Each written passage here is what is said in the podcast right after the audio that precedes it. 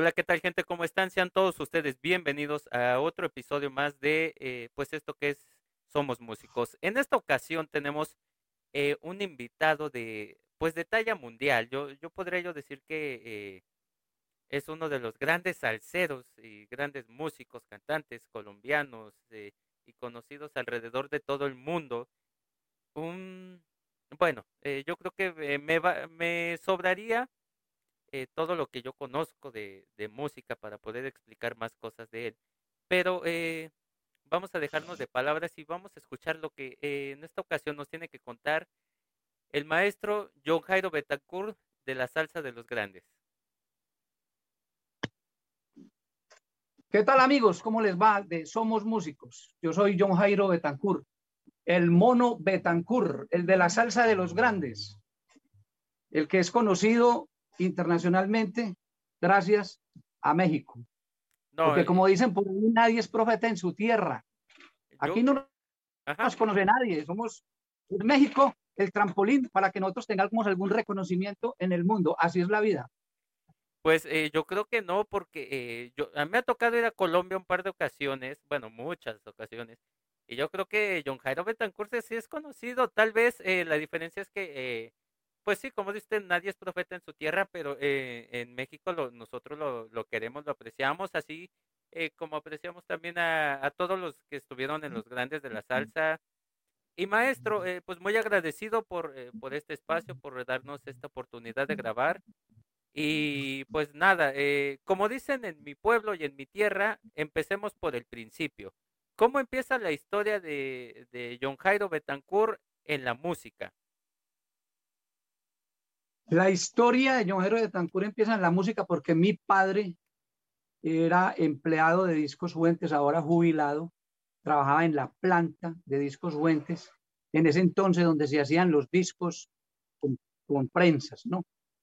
Em, yo ingreso a Discos Fuentes muy joven, de 20 años, y empieza esa carrera como grabador pues inicialmente entro a la compañía empacando discos, pero empiezo a escalar muy vertiginosamente y paso al departamento de cassette, luego paso a la, parte de, edición y control de calidad de discos, luego llego a la consola, me hago técnico en sonido, después de que tengo la oportunidad de grabar pues innumerables mm, cantantes y músicos, paso a la dirección artística, entonces me convierto en un director artístico, y fue muy, muy ejecutivo en Fuentes. Tuve la oportunidad de grabar con Rodolfo Aicardi, Lucho Argaín, Joy Arroyo, pues un sinnúmero de cantantes de la planta de discos Fuentes, muchos.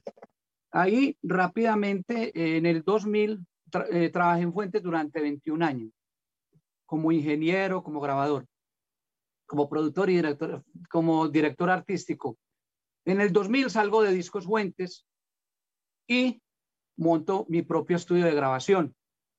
voy, voy, a hacer muy rápido para que esta historia no se haga muy larga. Monto mi propio estudio, mi estudio de grabación y como conocí tantos músicos, uno de los artistas que conocí fue Alberto Barros, el maestro Alberto Barros, el hijo del gran compositor José Barros. En Fuentes tuve la oportunidad de grabar con el Titanes, innumerables canciones, Fuma el Barco, bueno, muchas cosas. Nos hicimos amigos. Alberto Barros me llama a mí y me dice, John Jairo, a mi hermano Adolfo Barros se le acaba de ocurrir una idea, estábamos en una iglesia y se le ocurrió a él la brillante idea de que hiciéramos un proyecto que se llama Tributo a la Salsa Colombiana. Él me llama, él estaba en Miami y me dice, John, usted eh, me apoya en esto, me ayuda. Y yo, claro, Alberto, vamos, con toda. Como él sabía que yo pues tenía estudios, que manejaba todo el tema eh, de grabación y conocía del cuento, entonces arrancó ese gran proyecto que ustedes allá conocen que llama Tributo a la Salsa Colombiana, donde intervinieron cantantes tan reconocidos como Moncho Santana, eh, Joey Arroyo cantó también en, en, concierto, estuvo con nosotros, Álvaro Granobles, toda, todo ese elenco que, que está en la salsa de los grandes, antes estuvo con Alberto Barros. Entonces, el proyecto arranca con Alberto Barros, se hace realidad en la Sony Music de México. En México fue todo un éxito, fue todo un éxito la salsa de los Landis, con todos esos escantantes de, de Fruco, Latin Brother, Guayacán. Y por esas cosas de la vida, pues Alberto ah, coge para Universal. y ya después todo el mundo empieza como a desfilar, a coger cada quien su camino.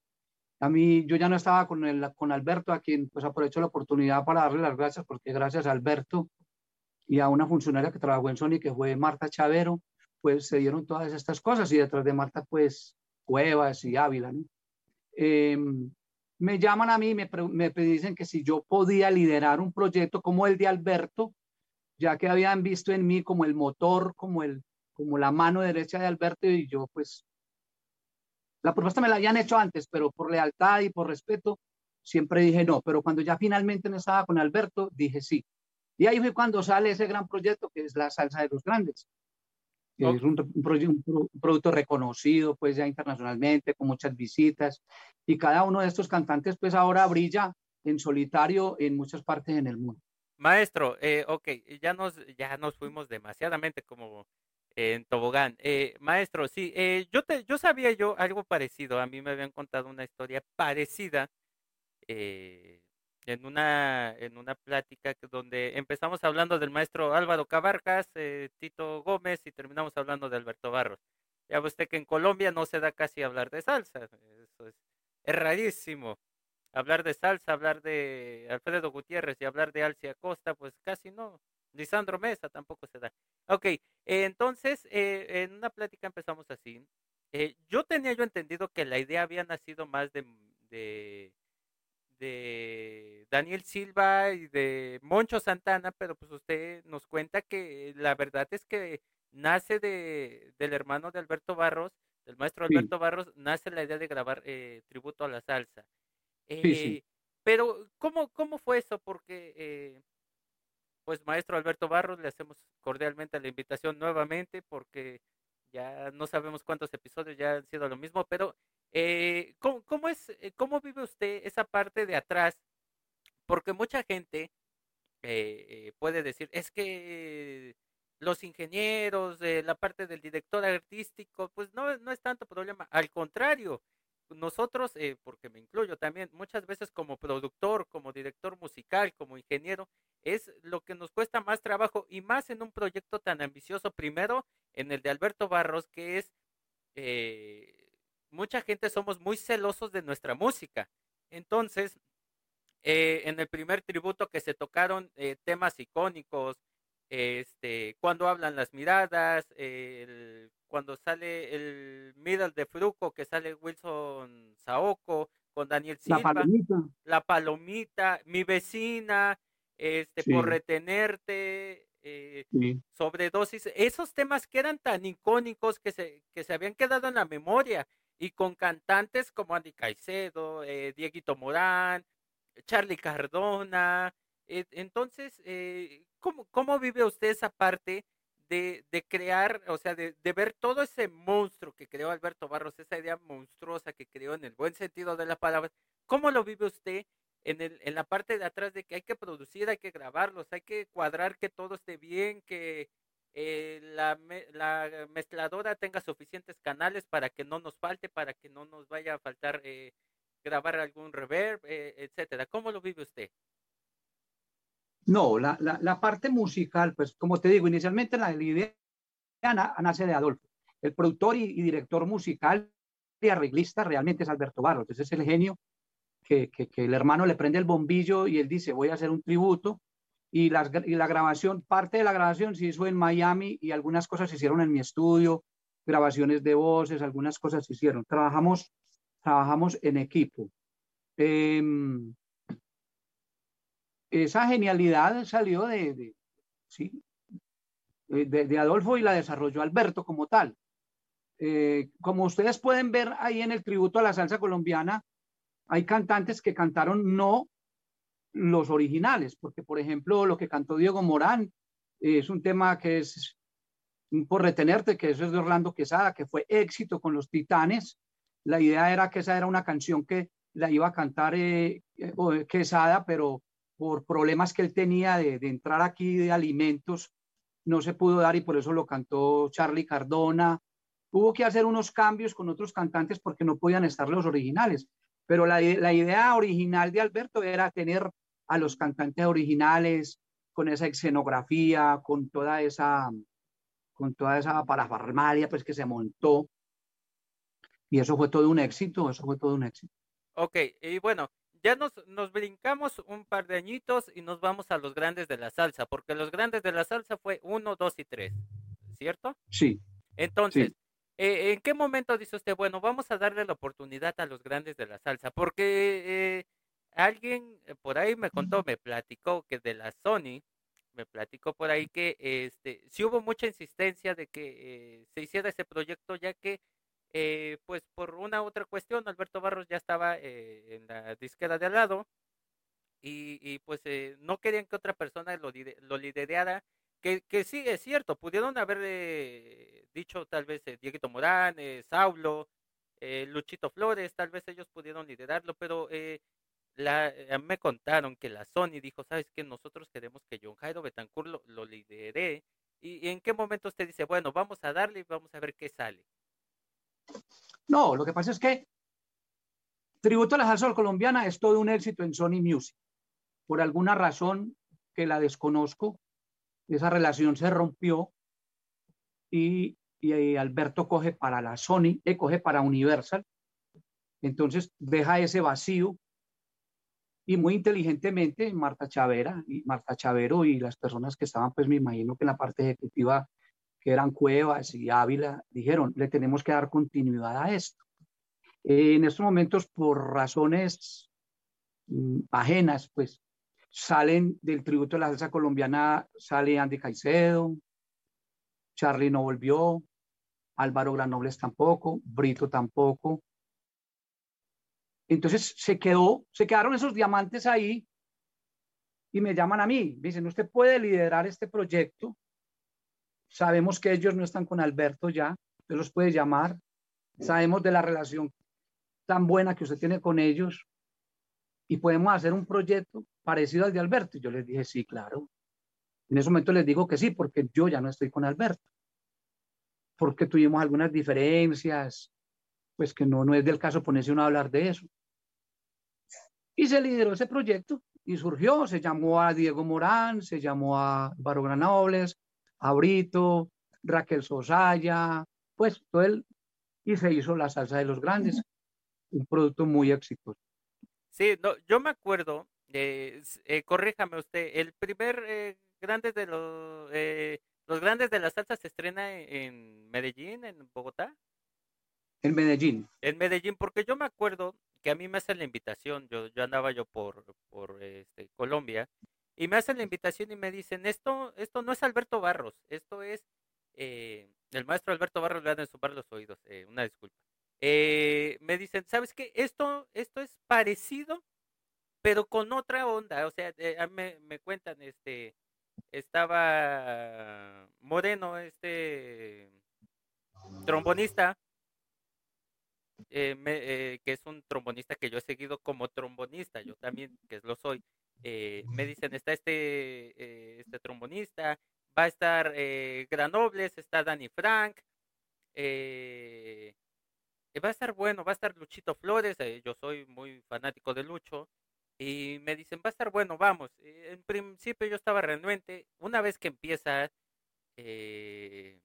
empieza este concierto, este evento que éramos muchos, pocos, no sé cuánta gente éramos, eh, yo me acuerdo que la cara de todos cuando empieza es de voltearnos a ver y decir qué buen inicio tiene este evento.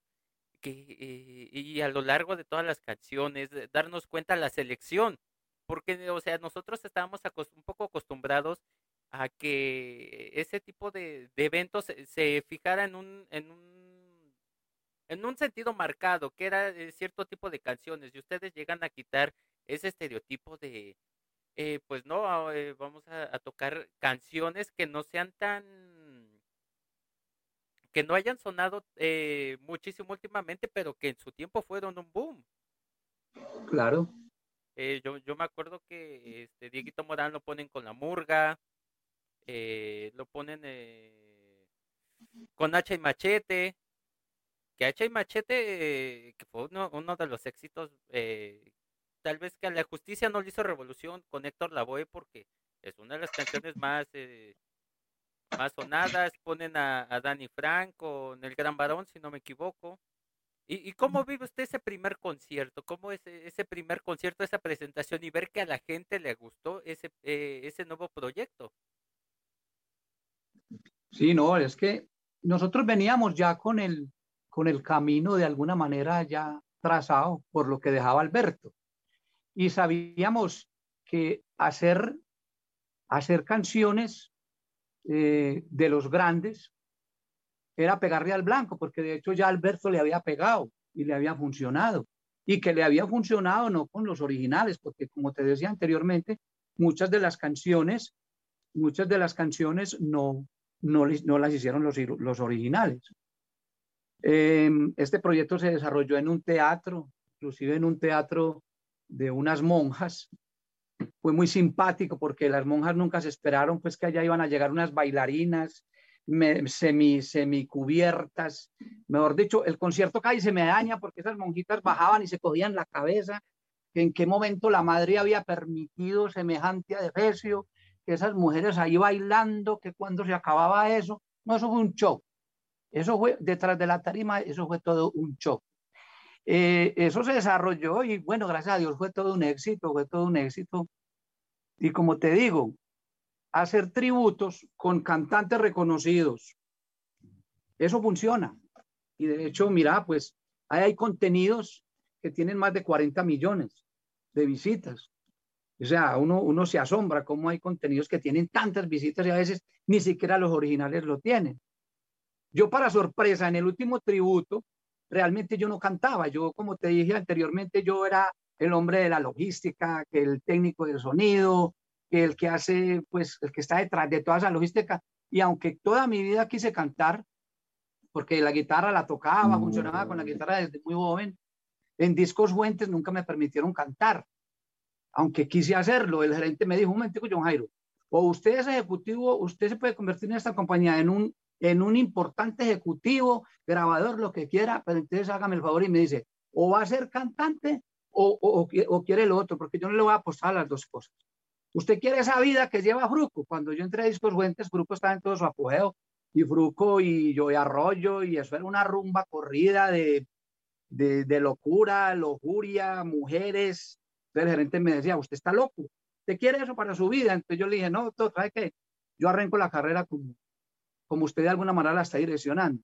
Yo siempre quise cantar en la salsa de los grandes, pasó algo muy simpático, que cuando estábamos haciendo el concierto, Luis Alberto Flores iba a cantar Como la quiero, como la extraño, también iba a cantar el tema Como la rueda, que lo iba a cantar otro cantante, pero tampoco estuvo. Y, y Luis Alberto Flores en la mitad del concierto se me bajó. Esto tuve que editarlo. Luis Alberto se bajó.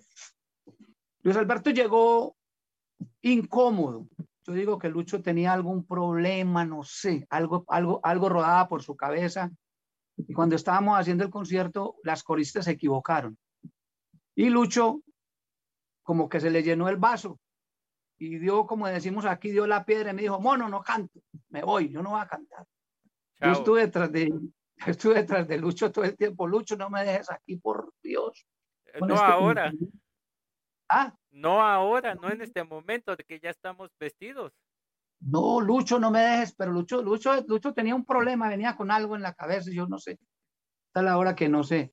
Pero como dice, por ahí no hay mal que por, mal, por bien no venga, mi hijo me dice, papá, cante usted. Si es que usted canta la rueda, yo lo he dicho cantando la rueda. Y ese tema también usted se lo sabe y usted que ha estado con eso funcionando. Hermano, yo realmente era primer vez en mi vida que me tiraba a cantar. Y no se notó, ¿eh? Y bueno, no se notó. y realmente canté, finalmente canté y para sorpresa, pues, la aceptación de tanta gente, sobre todo en ese tema de cómo la quiero, cómo la extraño. Un tema que para sorpresa ya pasa de las, de las 10 millones de reproducciones. Los comentarios son muy positivos y yo dije, bendito sea Dios, vea, ahora después de viejo me va a tocar ponerme a cantar. No, y entonces, ahí estoy en esa película. ¿Cuál, cuál viejo si usted todavía está joven? Viejo los cerros. Ya, ya, tengo 60, ya 60 son 60. No, no, no, no, no. Eh, eh, decía en una plática que tuve con el maestro Alcia Costa, decía, eh, yo todavía me siento joven, así que no importa la edad eh, del cuerpo, lo que importa es cómo nos sentimos por dentro. Es verdad. No, eso es verdad, pero uno dice, ¿por qué no cante a los 25, a los 30? Pero bueno, no importa, arrancamos a los, bueno, realmente eso de tributo se hizo hace cinco años, yo arranqué como a los 55 años, han pasado, ha pasado ese tiempo y ahora es que le quiero apostar a, a hacer mis cosas. De hecho, acabo de salir con una canción de música popular aquí en mi tierra que se llama Si te hubiera perdonado, porque aquí la música popular está muy fuerte. De hecho, los panas de ustedes, la gente de allá, aquí está entrando muy fuerte también. Y le estamos apostando a todo lo que sea. Yo le estoy apostando ahora a todo lo que sea música. Nosotros, y nosotros aquí, este, desde este momento que estamos grabando el episodio, eh, nos vamos a dedicar, eh, se lo hemos dicho a todos nuestros invitados, nosotros eh, si podemos apoyarles a publicar, a recomendar, ya sea con el primo, el vecino, el amigo, el conocido, la, en la cigarrería, en donde caiga, en la cantina, donde vayamos, ahí nosotros pegamos nuestros volantes, escuchen a fulanito, a sutanito, escuchen tal canción, porque pues la música siempre yo he dicho que es para, para sumar y para ayudarnos. Claro, claro. Ayúdeme con una canción que se llama Si te hubiera perdonado. El mono de Tancur está en YouTube es una canción del folclore nuestro, de la música popular nuestra. Tengo entendido que por allá está entrando de alguna manera, que Jesse Uribe, no sé si lo conoces. Sí. Jesse Uribe ha grabado acá en el estudio. Está, hay muy buena aceptación allá en ese género. Y bueno, tenemos que apostarle a lo que comercialmente está funcionando, porque si no, ¿de qué vivimos? Sí, e, es importante porque lo platicaba yo con el maestro Carlos Nuñón de la Grande de Madrid muchas veces, eh, aunque no es lo correcto guiarnos por lo que está en el, sonando en el mercado, muchas veces eh, si queremos pegar rápido, pues es lo que tenemos que hacer, ver qué está funcionando, qué está sonando y agarrarnos sobre eso y vámonos en el patín. Sí, así es. Y nosotros no podemos, no podemos eh, oponernos, no podemos hacer esa resistencia al género de esta época. O sea, nosotros no le podemos hacer resistencia al reggaetón, al rap, al hip hop, al urbano, porque es que eso es lo que definitivamente está marcando la pauta. Entonces, nosotros tenemos que meternos por ahí también, no podemos ser tan acartonados en ese cuento. Sí, no, no podemos ser eh, tan quisquillosos en el sentido de que no, yo solo voy a eh, cantar salsa y me voy a quedar. Existe muchísima gente que sí ha dicho, eh, no, yo me quedo en la salsa y listo, ahí, no estamos, pero no, yo creo que sí hay que hay que pues probar de todo porque a lo mejor eh, como usted como usted le pasó usted nunca había cantado y de momento cuando cantó pegó. Y así puede ser a lo mejor en una ocasión me, eh, Gali Galeano ve que él cantaba salsa y de repente se puso a cantar un poco de balada banda no sé ranchero y pegó también entonces sí no y es que la música y es que la música es algo es extraño eh, la música, el éxito no se sabe quién lo tiene. El éxito lo puede tener el vecino, que canta solo con una guitarra. Lo puede tener el vecino. Eso no hay, no hay, no hay la varita mágica que diga, es que mira, ese man hace éxitos. No, ese man hizo éxitos y ahora hay otros haciendo éxitos. O sea, eso de, encontrar el éxito es una cosa que yo, yo no le encuentro explicación. Decir por qué una persona hace éxitos, no le encuentro, no, no, no, hay, no hay razón, porque, porque yo veo gente que en un momento hizo muchos éxitos y fue, y fue muy exitoso el cantante, pero esa persona que fue tan exitosa y que tiene toda la, todo el conocimiento, de pronto frum, cae y no vuelve a hacer éxitos. Sí, muchas veces. Eso, eso. Eh, y no se necesita ser un excelente cantante cualquier persona en estos momentos puede ser cantante. Aquí a mi estudio viene gente que canta mucho y unos que no cantan. El que tiene más actitud, le digo, vea, me quedo con usted, pero por la actitud, ese que se fue, que es tan afinado y tiene escuela, no me sirve. Creo más en usted. Es, pero es la actitud, es las ganas, es esa perseverancia, es ese creer en él. Y ahora con esa tecnología que cualquiera canta. Sí, y hoy en día que nos eh, la tecnología nos engaña porque más allá de eh, de que nosotros eh, pues de verdad podrían, pudiéramos demostrar de una mejor manera cómo somos eh, nuestras habilidades, creo que hoy en día eh, el Internet nos, nos engaña y la tecnología nos engaña porque nos hace este creer que no, porque eh, nosotros ponemos ahí un filtrillo en la voz y ya somos los grandes cantantes y actualmente, y en la realidad cantamos pero mal. Claro, no. Lo, ideal, lo ideal es uno poder pararse en una tarima y decir, no, es que yo sí canto, yo sé cantar. Y listo, y me fui y soporté eso en la tarima. Y eso es lo que todos quisiéramos, eso es lo ideal.